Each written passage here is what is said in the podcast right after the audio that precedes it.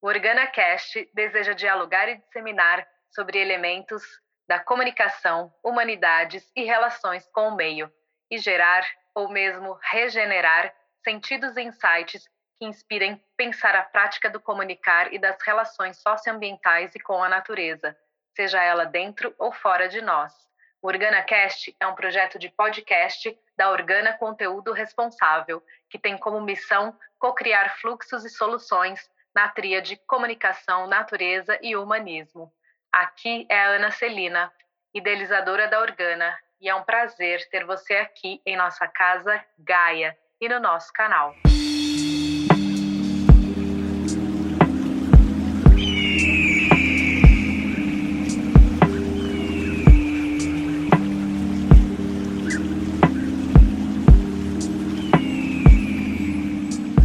Depois de um banho sobre valores culturais da natureza neste OrganaCast.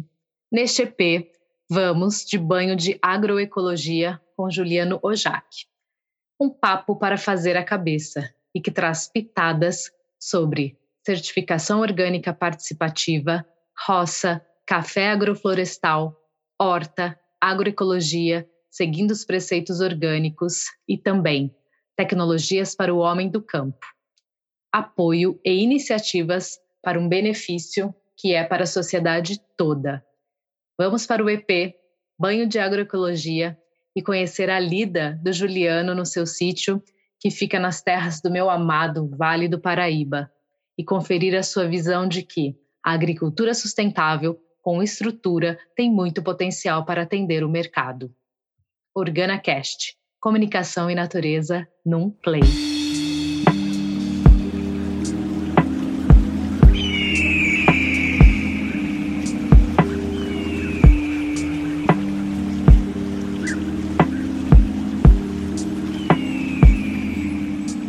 O futuro do Brasil está ligado à sua terra. O manejo adequado dos seus solos é a chave mágica para prosperidade e bem-estar geral. A natureza, com seus caprichos e mistérios, condensa em pequenas coisas o poder de dirigir as grandes, nas sutis, a potência de dominar as mais grosseiras, nas coisas simples, a capacidade de reger as complexas. Ana Maria Primavesi. Esse trecho integra seu livro referência, o livro Manejo Ecológico do Solo, né, que é uma referência técnica para agricultura sustentável no Brasil. Hoje, a nossa conversa vai girar em torno da agroecologia, agricultura sustentável, agricultura orgânica. Qual o seu termo preferido? Então, a gente vai falar um pouquinho dessa prática tão é, diversa, né? tão rica, e também algumas alguns vieses, né, que trazem a nossa postura como cidadão, como nossas relações aí em diversos âmbitos. E o nosso papo hoje é com o Juliano Oja. Ele é um engenheiro florestal e a gente se conheceu na ocasião do, do MBA lá do SEDES, Litoral Norte, né, Negócios Sustentáveis, Educação, Cultura e Turismo, curso bom demais. E daí então né, através até das redes sociais, principalmente, vem acompanhando aí alguns trabalhos, uma trajetória dele até aqui.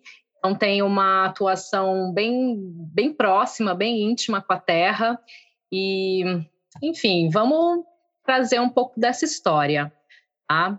É, então, Juliano, antes da gente entrar aqui numa introdução, eu quero dar as boas-vindas e pedir que você se apresente para a gente. Obrigado. É, bom, meu nome é Juliano Rojá, né? Como você já citou. Eu me formei na Unesp de Botucatu em 2008 e depois de um tempinho a gente já estava junto lá no MBA, né? Lá em São Sebastião. Fizemos o MBA de Negócios para Sustentabilidade juntos. E depois de mais um tempinho que eu saí de lá, eu já fui fazer meu mestrado também, né? Eu fiz meu mestrado em agroflorestas tropicais no CAT, na Costa Rica, em 2011 e 2012. É... Então eu fiz esse mestrado lá e voltei para o Brasil, né? Cheio de vontade de trabalhar na terra, mas era aquele aquele, aquela pessoa urbana querendo virar um neo-rural, sem, sem terra, sem nada, e aí naquele sonho da terra e trabalhando na cidade, até que há cinco anos atrás surgiu uma oportunidade de ser parceiro de uma família de amigos, convidaram eu e minha esposa para ir para Minas Gerais, no sul de Minas, em Santa Rita do Sapucaí, onde a gente ficou por lá por três anos é, trabalhando nessa propriedade é, com manejo orgânico. Lá que a gente começou a ser o produtor rural, lá que a gente virou o neo-rural, né? O, começou esse processo. A gente começou com muita pouca experiência, muita, muito conhecimento, e foi legal que a gente conseguiu juntar, né? A gente tinha um conhecimento, é, técnico, que minha esposa também é agrônoma, fez, a gente fez o mestrado junto, e a gente chegou com todo o conhecimento e a gente tinha ótimos funcionários na propriedade que a gente foi trabalhar. E a gente juntou essas práticas, tanto a prática deles com a nossa. A gente começou a evoluir muito, assim, demais. A gente ficou três anos lá, certificados orgânicos desde o primeiro ano, a gente trabalhou na certificação orgânica participativa lá, então o sítio era bem diverso, a gente fazia feira, fazia algumas vendas grandes também de alguns é, alimentos, mexia com café, agrofloresta, horta, de tudo. Até que, finalizando o terceiro ano nosso lá, surgiu uma oportunidade de vir aqui onde a gente está hoje, que é na atividade da Serra. A gente está aqui na, numa propriedade nossa hoje, adquirida é, em família, e a gente está aqui faz dois anos, hoje mexendo com agroecologia, né? Não, a gente não pode falar que faz uma agricultura orgânica porque a gente não tem o selo, né? Mas a gente trabalha nos moldes agroecológicos, seguindo todos os preceitos orgânicos aí, há dois anos. A gente ainda não certificou porque o nosso mercado não demanda essa certificação. Nosso principal mercado aqui é venda direta para o consumidor final. A gente faz nossa venda no litoral norte de São Paulo, principalmente em São Sebastião. E a gente também faz parte de uma CSA, que é a comunidade que sustenta a agricultura, que é mais um tema aí grande a ser, a ser abordado, né, Ana? Sim, sim. Esse já dá outra uma possibilidade aí, né, Nossa, né? Desse aí abre um leque gigante. De colocar no mercado. É, não, me chamou a atenção quando você falou que quando vocês estiveram em Minas, né? Uhum. Que ah, juntamos o saber deles com o nosso saber, né? A prática. Sim. Você assim, poderia pontuar, né? Assim, qual de uma questão de um contexto de prática diferente? Como é que. Nossa eu acho que uma coisa que é bem comum no na roça tradicional é carpir e deixar a terra limpa, né? Aquela terra descoberta. E, e na roça isso é muito comum, ainda mais quem mexe com café, que tem a época que tem que é, carpir, deixar a terra limpinha, até varrida, né? Sem folhinha nenhuma para colher o café que cai no chão, tudo. E a gente veio com aquela proposta, não, agroecologia, solo coberto, no solo exposto nunca, encher de matéria orgânica, e eles olharam assim, nossa, mas isso vai dar trabalho, não sei o quê. E aí vai aquela questão de ir juntando os esforços, né? Daí a gente mostrava, ó, tá vendo essa área aqui que o capim tá cobrindo o solo? Levantava, ó, aqui tá molhado, tá vendo a terra que tá ali no sol exposto, tá toda rachada, seca, aqui tem vida, ali não tem. Então, desde contexto básico, assim, do cuidado básico com a terra, até consórcios, horta, em vez de fazer uma linha só de alface, a gente fazia alguns consórcios, é, os adubos também, né? Eles tinham o costume de usar, assim, esterco, eles já mexiam com um orgânico mas não tinha um conceito profundo do orgânico. Então, até os insumos, a gente fazia uns adubos diferentes, que eles olhavam, nossa, será que vai dar certo? Uns fermentados para aplicar na terra, e eles ficavam super assim curiosos e viam que dava certo e dava diferença, porque a gente tinha até uns experimentos assim, ah, não aplica ali e aplica no resto para vocês verem que vai dar diferença. Entendi. É, que ótimo que eles estavam abertos a essa troca, né? É. Aí é trazer mesmo esses conceitos mais nova era. Estou é. gostando de usar esse termo. É, não, e uma questão que eu queria comentar também, que você colocou, quando eu citei né, a agricultura orgânica, né, no começo, foi no sentido, acho que o que você colocou, nos princípios orgânicos mesmo, não necessariamente a certificação, sabe? Hum. E mas só para para ilustrar, né, que assim, não, enfim, a gente sabe que alguns mercados, como você falou, né, esse mercado não existe, não exige isso. Então a gente conta, é legal também essa questão que a gente vai falar um pouquinho mais para frente, mas já vou dar aquilo aqui um uma abertura, que é essa relação de confiança, né? Quando você é, conhece né, o produtor, onde você está comprando, de quem você está comprando, então, muitas vezes não, não tem essa necessidade, né? Mas antes da gente entrar nisso, sabe, eu acho muito interessante, uh, queria trazer aqui uma ilustração, uma breve ilustração de alguns pontos, até uns que eu, que eu tive conhecimento mais recentemente, é importante a gente registrar, né? Acho sempre bacana trazer como referência desse assunto, né, que abriu a questão de de saúde e meio ambiente, né, e trouxe a saúde humana, né, não só a saúde humana, mas como a do próprio solo e a saúde natural. É, a Rachel Carson, né, que foi uma referência com o Primavera Silenciosa uhum. em 62.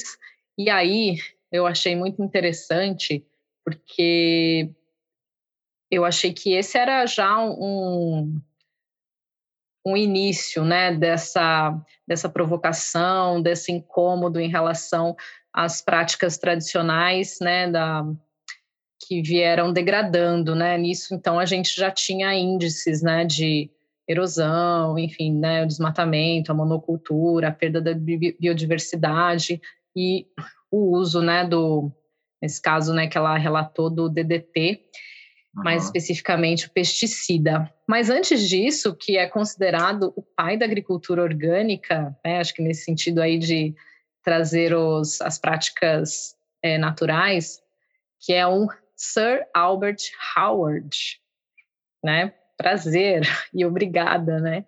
Ele realizou diversos estudos, né, sobre compostagem, adubação orgânica, é, como resultado de uma vivência que ele teve durante 30 anos com agricultores tradicionais indianos.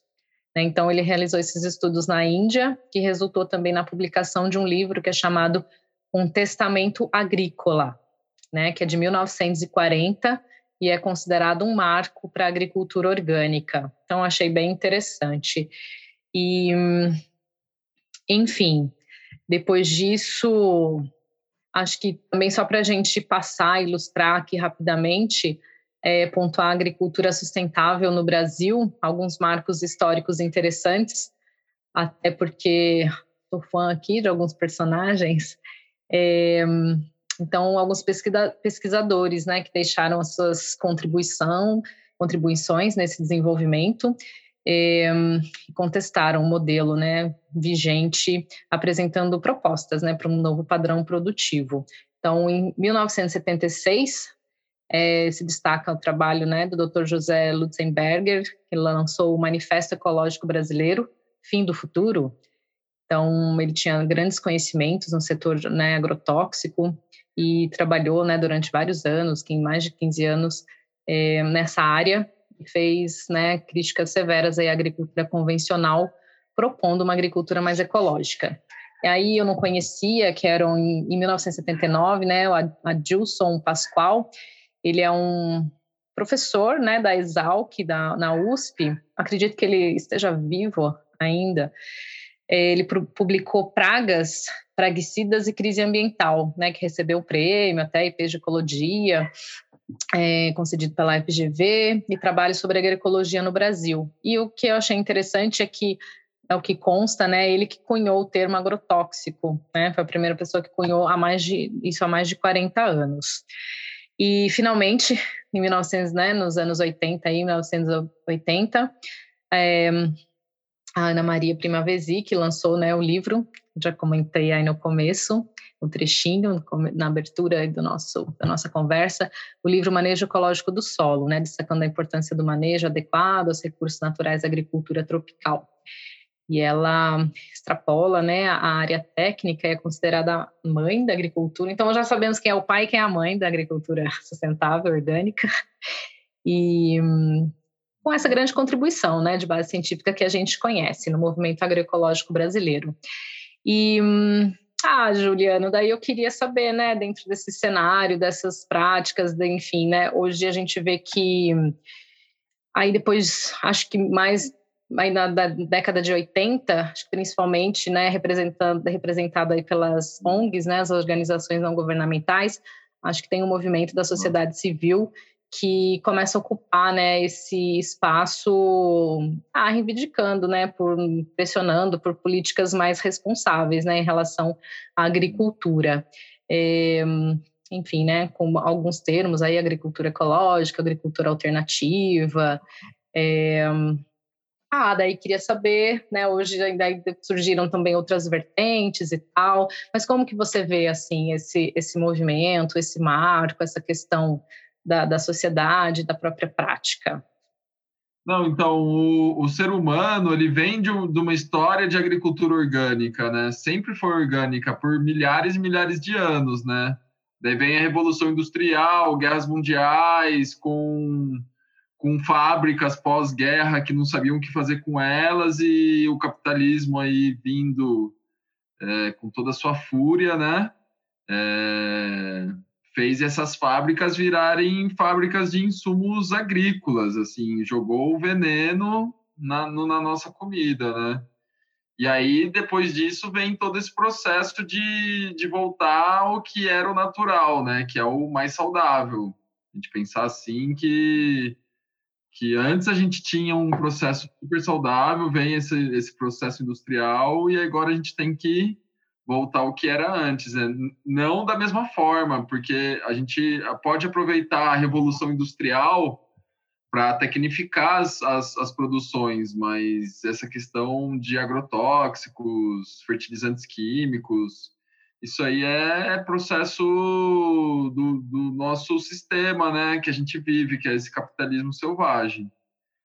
E, e aí é um processo que hoje a gente vê, né? A gente vê o agropop, essas coisas aí acontecendo, é uma pressão do, do comércio, do mercado para continuar que essas agriculturas convencionais, chamassem as convencionais as, as do veneno hoje, né? Continuem vivas só que tem uma galera aí que acordou, né? Tanto acadêmico como do campo e falou: não, não é assim não. A gente tem que tem que olhar. Isso aqui está fazendo mal. É, tem vários casos, né? Vários relatos, é, artigos, tudo já que relata os problemas tanto para o ser humano como ambiental em geral, é, com a questão dos agrotóxicos e tem uma galera ressurgindo aí com, e, e tem uma linha, várias linhas né, dentro do, do, do dizer assim agroecológico. É, desde aí da Ana Primavera, que é a mãe da agricultura no Brasil mesmo, né, desses outros que você citou, tem no Japão é, algumas linhas também muito legais de se, se estudar. E essa galera vem mostrando, né, que o solo, o solo morto produz uma planta morta. Então é aquela é a máxima da primavera, né? Solo sadio, planta sadio, ser humano sadio. Então, muito do que a gente vê de doença hoje, com certeza está relacionado a esses agrotóxicos da nossa alimentação atual e, e comidas processadas, né? Então, hoje a gente vê um movimento super legal aí dessas das propriedades, é, retomando a produção orgânica, a questão de certificação orgânica e até mesmo os agroecológicos sem, sem certificação, né? Que estão vindo para fazer uma mudança aí no sistema e a gente espera que que esse sistema prevaleça daqui para frente, assim. E, e, e, tem alguns poréns aí, né? A nossa, a nossa indústria mesmo, ela está totalmente desenvolvida para o grande, para o veneno, tudo. A gente procura pequenos implementos ou técnicas é, para pequena agricultura e ela não existe, né? Para agricultura orgânica, grande escala também não existe. Então, a gente tem um infinito a ser descoberto aí na, na, nessa parte de agroecologia para a gente tecnificar e facilitar a vida do produtor também, que a gente sabe que é bem difícil, né? É, então, a gente já vê alguns processos desses acontecendo em outros países. Por exemplo, se você entra em algumas páginas na, na, na França, a técnica, as técnicas que eles possuem, as, as mecanizações, é tudo desenvolvida para a escala que não agrida, que, que tenha um, um contexto de sustentabilidade, né? Então, a gente está aí nessa luta para conseguir fazer esse movimento crescer cada vez mais.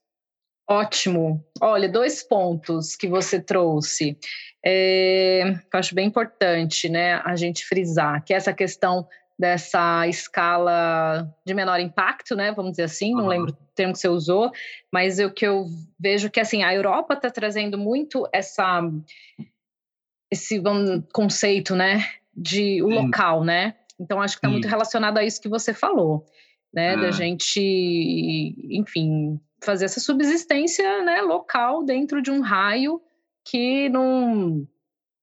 Né, que seja sustentável, vamos usar né, é, essa palavra. Assim, é, um exemplo, né, bem, bem, bem básico.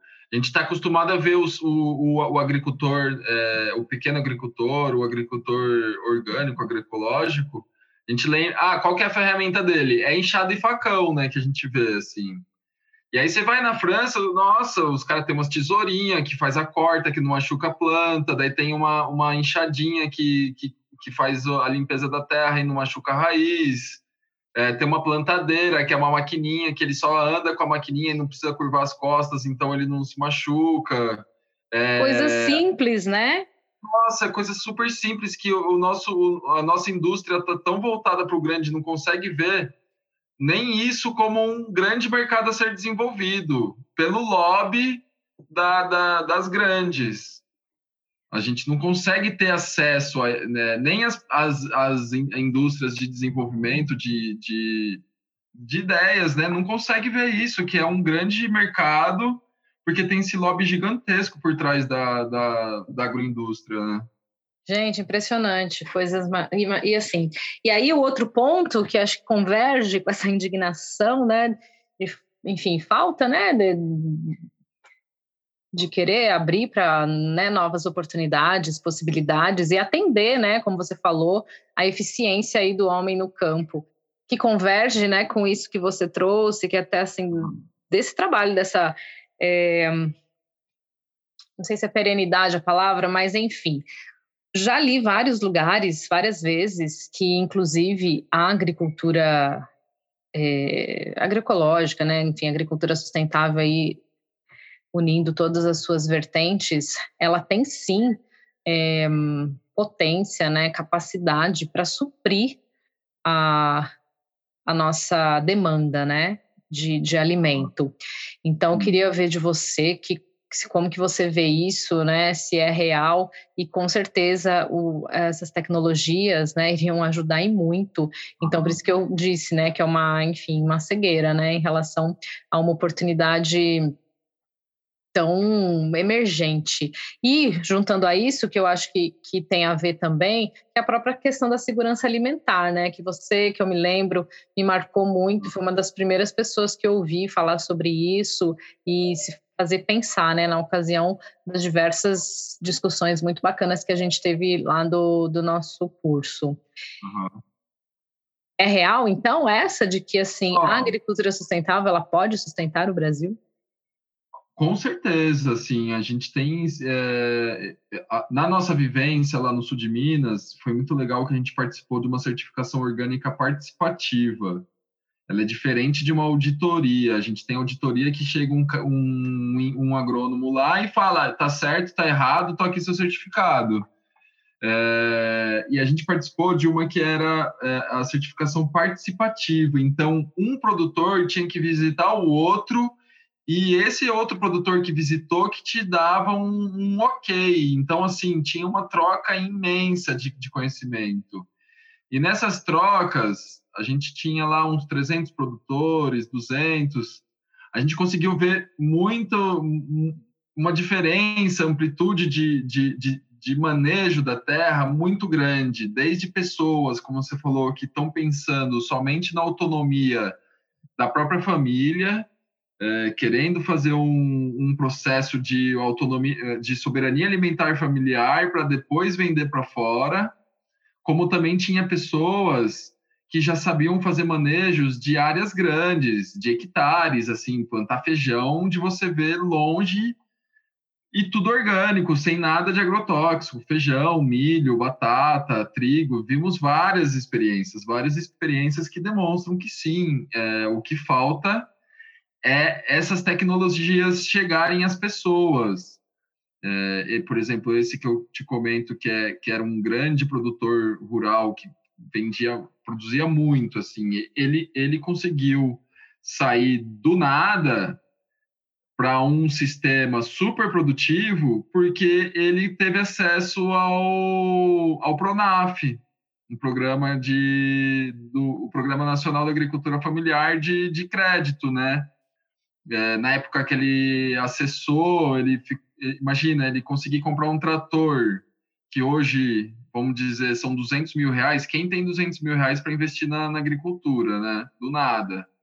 Então, ele era um produtor que tinha muito pouco recurso, ele conseguiu ter acesso a um, a um valor desse antigo, né? conseguiu comprar trator e todos os implementos, e hoje ele é um super produtor referência, vendendo hoje, por exemplo, para a mãe terra da vida, que com um contrato assinado sem fins, porque o cara é um super produtor, então, e ele está servindo uma grande corporação hoje, né? Que é, um, é uma indústria grande.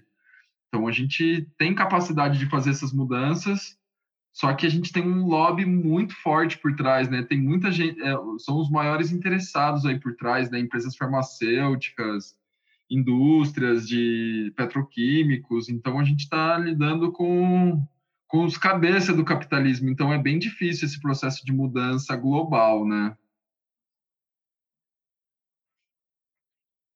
É, digamos que é é um desafio aí que tem o seu mas, certo nível, né? De, é, mas de... tem capacidade. Não, é, falar que não tem de... capacidade é mentira. A gente tem, porque hoje o que, que a, o, a, o a agroindústria produz é commodity, né? Não é comida na nossa mesa. Sim, então, sim. Então, gente... E também vejo um movimento crescente né? Acho que, enfim, da, da, do horizonte aqui, da minha bolha, vamos dizer assim, né? Por mais que a gente tente sair da bolha, queira sair, a ideia realmente não é ficar na bolha, mas o que eu quero dizer é que meio que naquele campo de energia, né, que você atrai uhum. aí as pessoas mais da sua linha, né, de, de, de vibração, de, de ideias. Então, assim, dentro desse horizonte, eu vejo que vem crescendo bastante é, essa postura até, né, assim, da, da, comida de verdade, que vai muito, assim, né, de encontro mesmo, né, esse choque com, enfim, esses, esses processados, todas essa, essas indústrias é, uhum. que vem, né, fazendo que que são os grandes, como você falou, as grandes corporações que estão aí, né, ainda com esse superpoder de mega publicidades, né, na TV, etc e tal.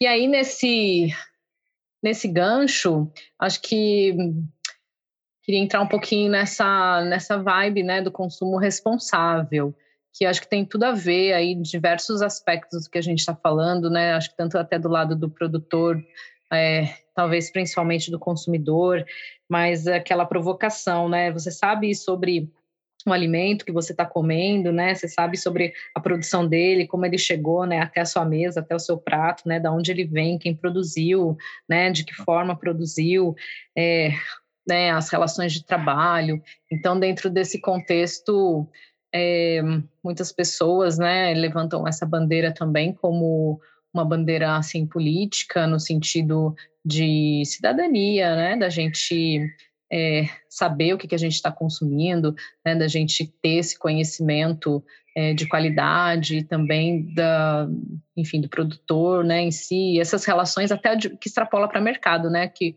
acho que uma das formas é o CSA que você falou, mas eu também citaria a economia solidária, o comércio justo. Eu, a agricultura ela tem, né, muito, ela é muito ampla e eu acho que ela ela permeia muito bem nesses modelos. Uhum. É, a como, gente, a gente... como que você vê, Juliano, assim, é, que, que, vamos dizer assim, que meandros né, você se insere, esses projetos que você participa, as produções, né, até como você falou, né, escoa bastante no, no, para o litoral norte. Uhum. É, a gente vê assim, é, gente, esse processo ele precisa de apoio, ele não, ele não vai surgir, ele vem surgindo com, é, bem, com, com, com iniciativas bem pontuais, né? É, tem um processo de, de produtores neo-rurais se juntando com essa agricultura tradicional antiga, de produtores que estavam conscientes e estão trazendo isso à tona, né, desse processo. Só que ele é muito pouco apoiado hoje. Eu vou dar um exemplo nosso aqui, assim, a gente batalhou demais, demais, demais para ter a nossa propriedade já. Isso já foi uma batalha absurda. Só que você entra na terra, você olha para ela e fala: nossa, só a terra não dá, eu preciso da irrigação.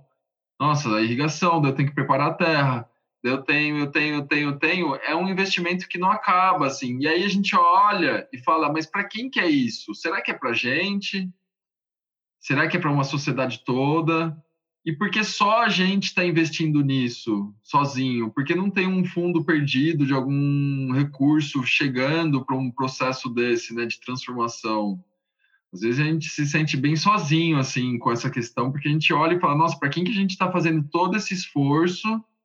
Será que é para gente só? Não é, né? A gente está fazendo um esforço para uma sociedade toda. Será que a gente não merecia um apoio mais, mais é, formal, centralizado dessas situações, né? Então, a gente vê que esse processo necessita de muito apoio. A gente está precisando, assim, é, demais que, que, que, que haja um despertar para esse apoio para essas iniciativas, porque elas, elas têm muito potencial. O que elas precisam é desse impulso inicial, se estabelecer, ter uma estrutura adequada na propriedade para conseguir produzir esses alimentos. E, e, ela com estrutura ela tem muito potencial para atender esses mercados. A gente vê que o hoje a gente participa da CSA né? A CSA ela dá um super suporte para gente.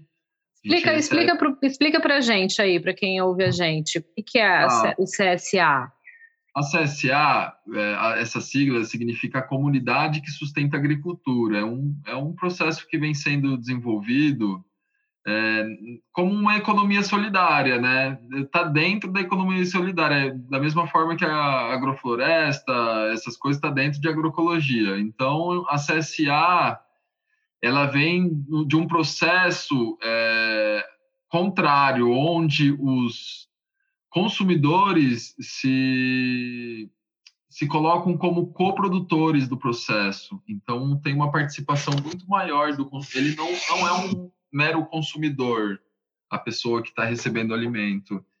Ele é um coprodutor.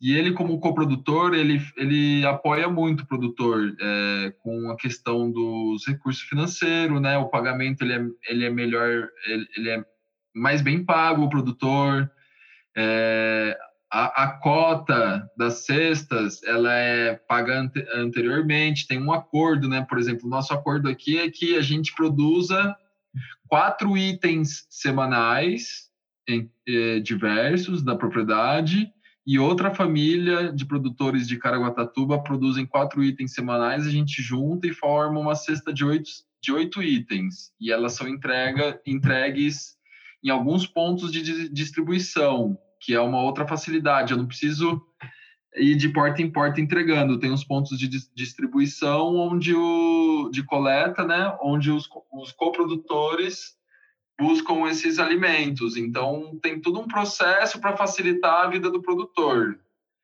É uma construção ainda, é, a gente passa por, por vários processos aqui ainda construtivos, não é o ideal ainda, o nosso, por exemplo, já tem CSAs muito mais sólidas, mas a gente vê que é um, é um, é um futuro para esse sistema agroecológico, assim, e é aonde a gente consegue é, tocar na ferida do consumidor, né? Dizer assim, é, onde a gente consegue mostrar que as coisas não são tão fáceis, que às vezes você recebe um produto meio queimadinho e, e o consumidor normal olha, né, e fala, nossa, isso eu não quero comer.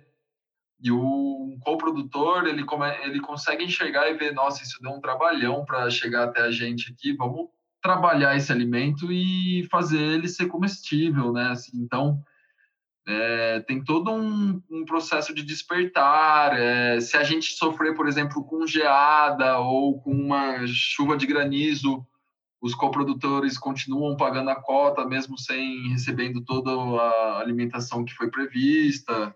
Então, tem toda uma rede de, de apoio aí entre os dois.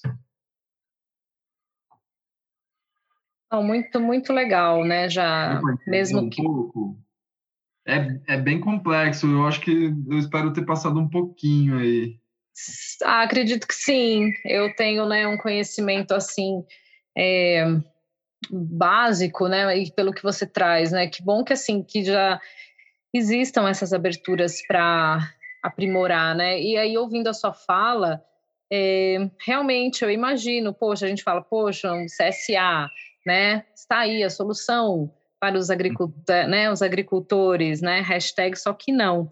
Porque uhum. quando você é, provoca em relação a esses desafios maiores, né, de você preparar a terra, de você ter um, né, um, um X aí hectare de terra para produzir, entre né, mão de obra e, enfim, temperes, né, os equipamentos, né, seja ele um trator ou uma tesourinha que vai te auxiliar.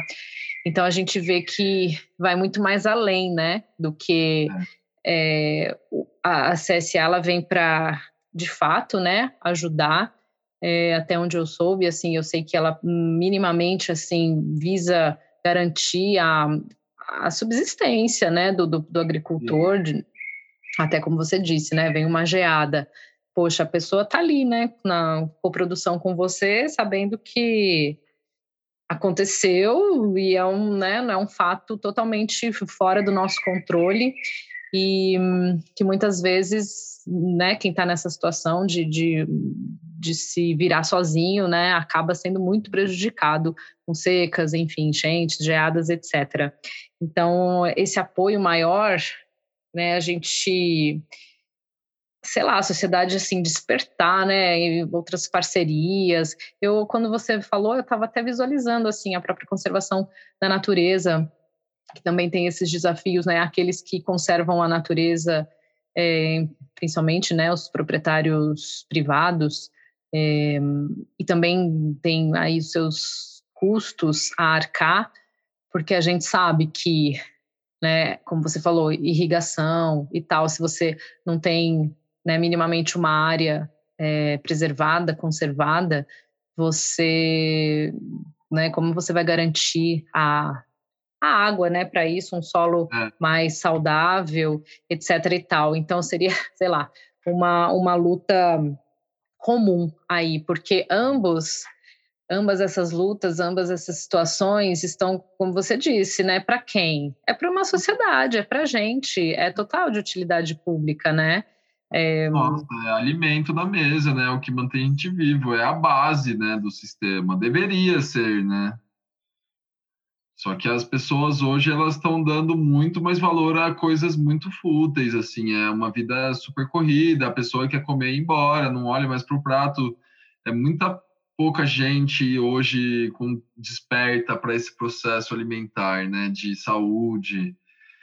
E a gente está vivendo isso aí e é muito complexo produzir alimento. Nossa, não é pôr uma sementinha até na terra esperar, tem muitos processos. É o que você falou, tem que ter uma, tem que ter uma nascente protegida para ter a água, daí essa água precisa ser levada até a produção. Se ela está para cima da produção, você leva na gravidade. Se está para baixo, precisa de uma bomba. É, precisa ter a caixa d'água, o cano, daí estourou. Nossa, é muito complexo. É, se as pessoas começassem a ter um contato maior também com a terra, visitar, isso é uma coisa bem legal da CS, CSA também que, que desperta, que as pessoas visitam, tem os mutirões. Então, na hora que ela vê e ela passa ali meia hora com uma enxada na mão, ela fala: Nossa, meu, dou muito valor agora, assim, faz total diferença. Né? Meia hora com enxada na mão, acho que resume muito bem aí um, é. uma fração do que não é esse trabalho com a terra, né? Cara, é, é muito herói. É, é, só isso. Não, se, se vier uma pessoa que tiver aqui comigo arrumar água quando estoura o cano aqui, já fala, meu, é loucura o que você faz. ainda e, ainda, e ainda produz um alimento super saudável, é, né? Tamo, a gente está plantando árvore para preservar o, Para, o Rio Paraibuna, fazendo vários processos, fazendo, gerando emprego. É muito legal ver isso também, que a gente consegue gerar um emprego, que, que tem uma pessoa aqui com a gente que fala, nossa, meu, esse, esse trabalho é muito legal, sabe? Ver que a pessoa saiu de processos mais agriculturas convencionais, com agrotóxico, e chega aqui se surpreende também com o trabalho, querendo fazer a coisa acontecer agora, mudando outras cabeças, né? Então, é um trabalho muito legal. Então, essa mudança de mentalidade é, nossa, é, é o é o sonho, né, de consumo. Até usar essa palavra de consumo é ótima, mas é o uhum. sonho dourado, né, do, do movimento aí em prol harmonia, né, social e natural. E Juliano, é, né, ainda, nossa, ainda piramidando assim, né, nesse contexto, a gente vê aqui uma coisa que eu acho muito interessante, né, que muitos movimentos agroecológicos, eu acho que mais fortemente que eu que eu tenho conhecimento, eles expressam, né? Não é simplesmente um produzir alimento, né? É uhum. um, é um estilo de vida, né? Você vê que assim, é, ah, enfim, cada um, né, na, na, nas suas nas suas considerações, né, do que é melhor para si, uhum. mas de um modo mais geral, assim, né, preza muito essa questão né, de respeito, de uma ética com a vida, essa questão né, com a terra, com a saúde é, planetária, né, que, que acho que envolve tudo. É, e é o que você falou, que a gente põe na nossa mesa para comer, que a gente dá né, aí para os nossos filhos, vamos dizer assim. Então, assim, eu vejo como uma, uma expressão de vida mesmo, né? Enfim, é um, é um, um comunicar um jeito que, né, nas minhas atitudes, decisões e escolhas, num, num, modo de vida de um mundo que eu quero, né? Nossa, é, e, é, e é legal ver que é, que é muito diverso. É, é, esse, esse, é muito amplo esse processo, assim. A gente acompanha aí alguns outros sítios, outros, outros amigos que estão no processo da agroecologia. E é legal isso, assim, cada um tem um olhar, todos têm um olhar para a vida, né? A preservação, conservação, é, tanto da, do, do, ser humano como das outras espécies, água, tudo. Mas é legal ver isso, assim, que é, muito diverso o, o, esse, esse processo, assim, esse sistema. A gente tem, por exemplo, a gente aqui, a gente gosta muito de trabalhar a soberania alimentar, a gente vem buscando isso, tendo maior diversidade possível. A gente pensa, não, tem que plantar o carboidrato, tem que plantar proteína, tem que ter a, a mistura ali. A gente faz todo um processo pensado assim.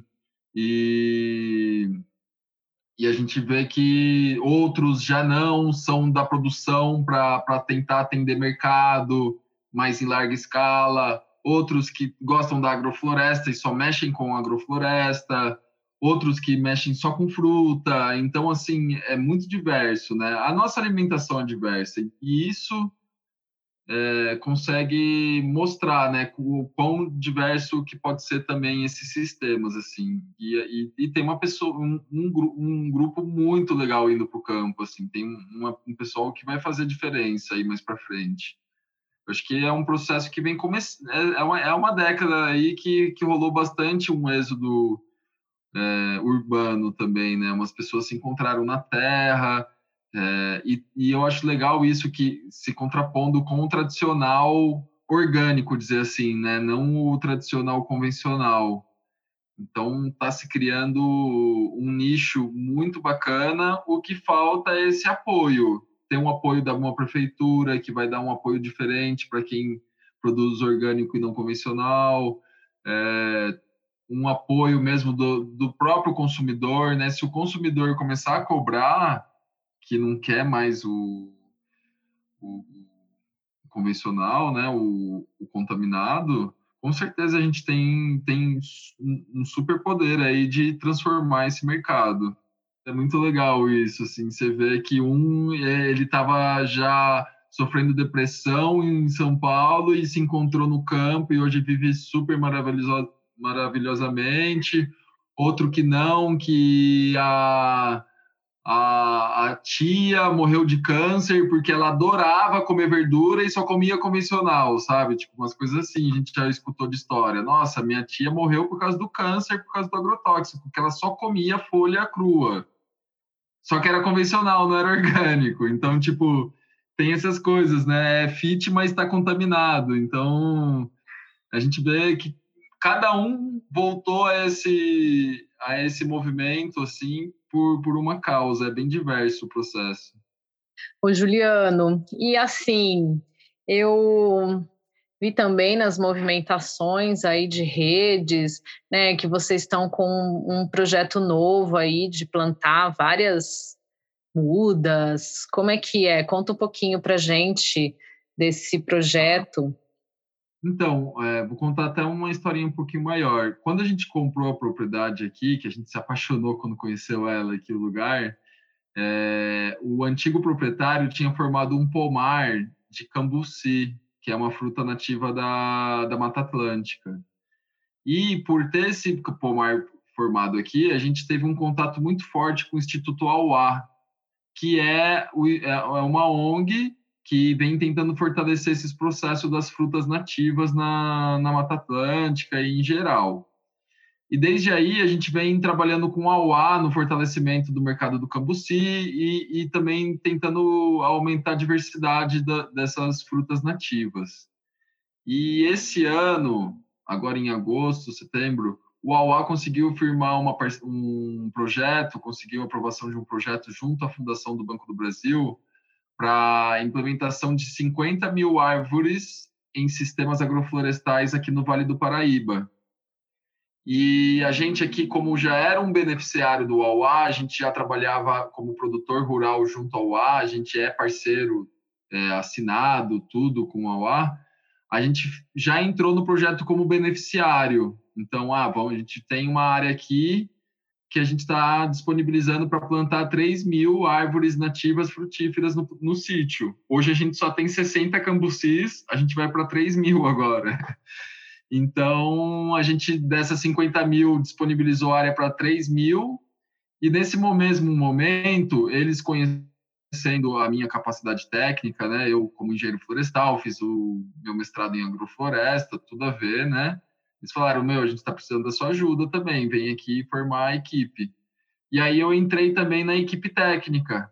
Então eu tô tanto como beneficiário, com uma área aqui para plantar, tanto como equipe, é, coordenador de uma região. Eu estou coordenando, coordenando a região aqui de Natividade, Catuçaba e Salesópolis. E aí tem mais três pessoas na equipe, onde está coordenando as outras partes do Vale. Então, é um projeto que está sendo estabelecido no Vale do Paraíba. É, são 50 propriedades beneficiárias, desde assentamentos de Tremembé, Lagoinha e São José, os assentamentos rurais aí, né? Como também outros produtores que estão com interesse nas frutas, nas frutas nativas, em especial. Então, a gente vai estar tá agora, a gente está nessa logística agora de chegada de insumos nas propriedades. Semana que vem ou na outra começam a chegar as mudas e a gente está nessa missão de plantar aí 50 mil árvores em agrofloresta e grande maioria dessas são frutas nativas, tentando compor a gerar uma demanda aí do desse mercado também que é gigantesco, não não existe um consumo bom ainda assim que mantenha esse esse esse mercado ativo, mas tem um super potencial, né? São frutas riquíssimas em nutrientes e tudo que a gente precisa pôr na mesa, né? A gente vê aí mercado cheio de pozinho de suco e as gôndolas de frutas nativas não existem, né? Então a gente está na hora de, de, de, fazer essa mudança aí também. Poxa, tanto, maravilhoso. Para fruta, como para suco, como para outros produtos, né? Elas são infinitos os usos delas. Né? Sim, né? já ia comentar. Nossa, já tive a oportunidade de provar desde sorvete, picolé, bolo, brigadeiro. É, tá. Então, Não, então eu queria comentar a diversidade, né? A gente tem pitanga, grumichama, uvaia, coisas que, que eu acho que o pessoal nunca escutou falar e são umas delícias, assim, da, da nossa região, que elas sumiram por causa da, da degradação ambiental que ocorreu nessa região, que foi a primeira a ser colonizada no, no Brasil, né? Então, só aqui eu acho que a gente está com uma média de umas 40 frutas nativas que a gente vai plantar agora, de, diferentes. Ai, quanto sabor, quanta cor. Não, notícia boa é sempre bom. Adorei essa, né, esse projeto aí vindo incrementar. Lembrando que a gente está falando do Vale do Paraíba Paulista, né? Talvez uhum. esperamos que né, outras pessoas além aqui do território é, ouçam a gente. E é muito gratificante, sim, saber que tem muita gente se esforçando, né, para a gente construir esse, esse que eu costumo dizer, né, esse nosso um mundo melhor é possível. Ju, então assim, vamos chegando nos finalmente da nossa conversa. Nossa, uhum. deu bastante bastante apetite aí passar por tanta coisa, alimentos saudáveis e saborosos, né? Fora que, né, a gente, vou dizer aí que, vou dizer não, né? Claro que eu já tive a oportunidade de provar, e acho que nem, nem 100% da minha alimentação orgânica, mas sempre que a gente pode, a gente é. busca certamente. Mas que são, assim, né, além de mais saudáveis, tem, eles conservam mais os nutrientes e são mais saborosos, né? Então, assim, não, assim, não tem, não tem como é, competir, né? Não. É, a, a, gente vê, a gente vive um dilema, assim, a gente produz orgânico, mas a gente não come tudo orgânico, né, também aqui. A gente vive um sistema que impõe muita coisa para gente, assim, então é, a gente corre para os caminhos de consumir o melhor possível, e eu acho que essa que é uma visão a se ter, assim, não é que, ah, amanhã eu vou consumir só orgânico, mas não, é, é, é forçar o mercado a ter mais orgânico que aí vai chegar um momento que a gente vai conseguir fazer essa transformação e não ter mais o convencional na, na prateleira, na gôndola, né?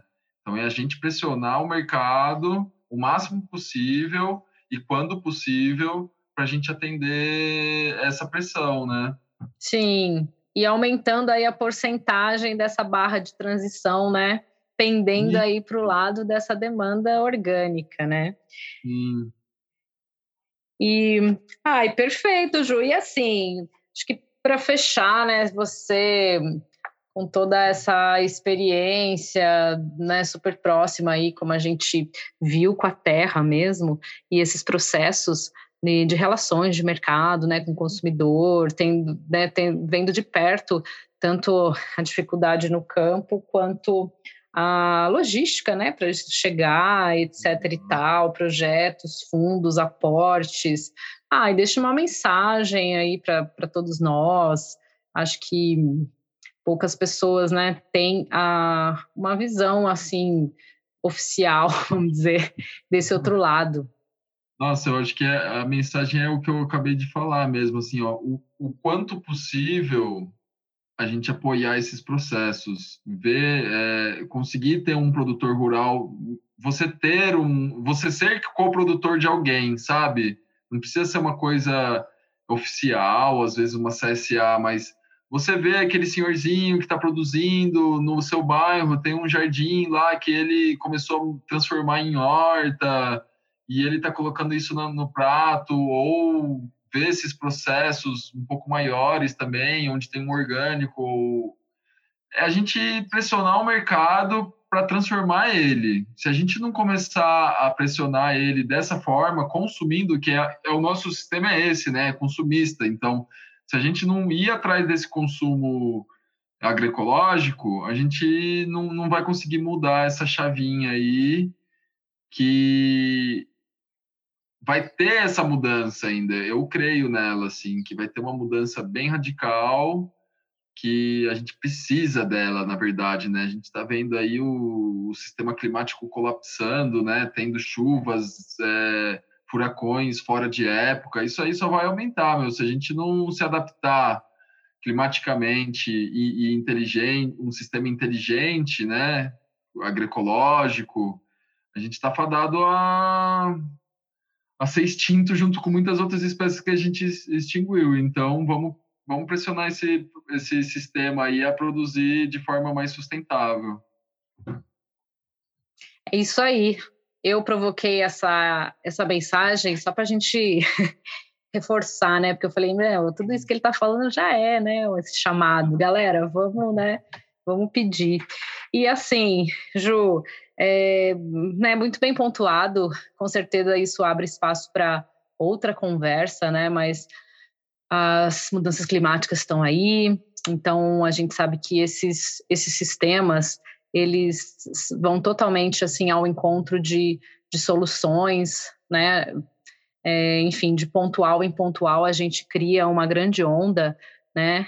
De, de soluções. Então, agricultura sustentável, né? Vamos resumir assim, com todas as suas formas aí, ideias, ela sem dúvida ela contribui, né, para que a gente se proteja, né? Acho que a gente já chegou num nível que a palavra pode ser bem essa, né? Porque evitar, enfim, é outro papo, né?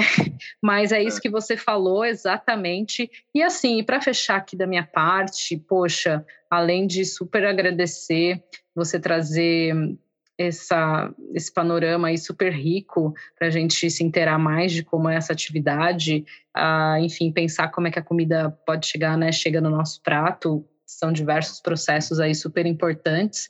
É, e eu vejo que isso tem tudo a ver com, de certa forma, assim, né, com comunicação, de certa forma, né, porque, enfim, as formas de comunicar são diversas. Mas eu, quis, eu quis provocar esse tema uhum. aqui no OrganaCast, né, que tem aí um foco, né, comunicação e natureza, porque isso a gente vê que, é, como você falou, né, simplesmente é um ponto para nossa sobrevivência. E assim, né, uma atitude comunica, né, uma decisão comunica. Então, eu vejo uhum. que muito hoje na área ambiental, né, mais, mais do que nunca, muito mais do que mensagens, né, a gente tem aí diversos níveis de consciência, né, desde a conscientização, mobilização, né, o engajamento. Então, a gente pode entender que né? Eu acho que o ápice aí seria esse engajamento, que é o que você fez a sua chamada, né, para a galera, para a gente se ligar em, nas nossas escolhas, né, mais saudáveis para mim, para o outro e para o planeta, para todas as espécies.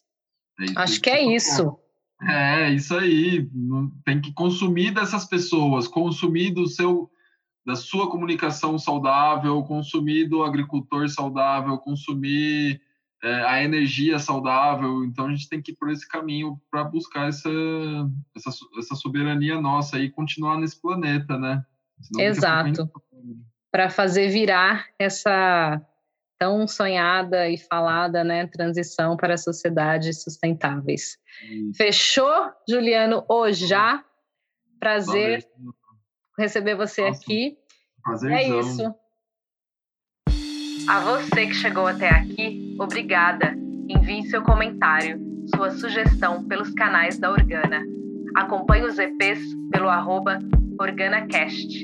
Vamos ampliar o eco dos temas em prol da conservação da natureza. Compartilhe esse podcast com quem você quer levar esta prosa. No próximo EP, a gente volta com mais. Até lá! OrganaCast é uma criação da Organa Conteúdo Responsável e produção da 012 Filmes.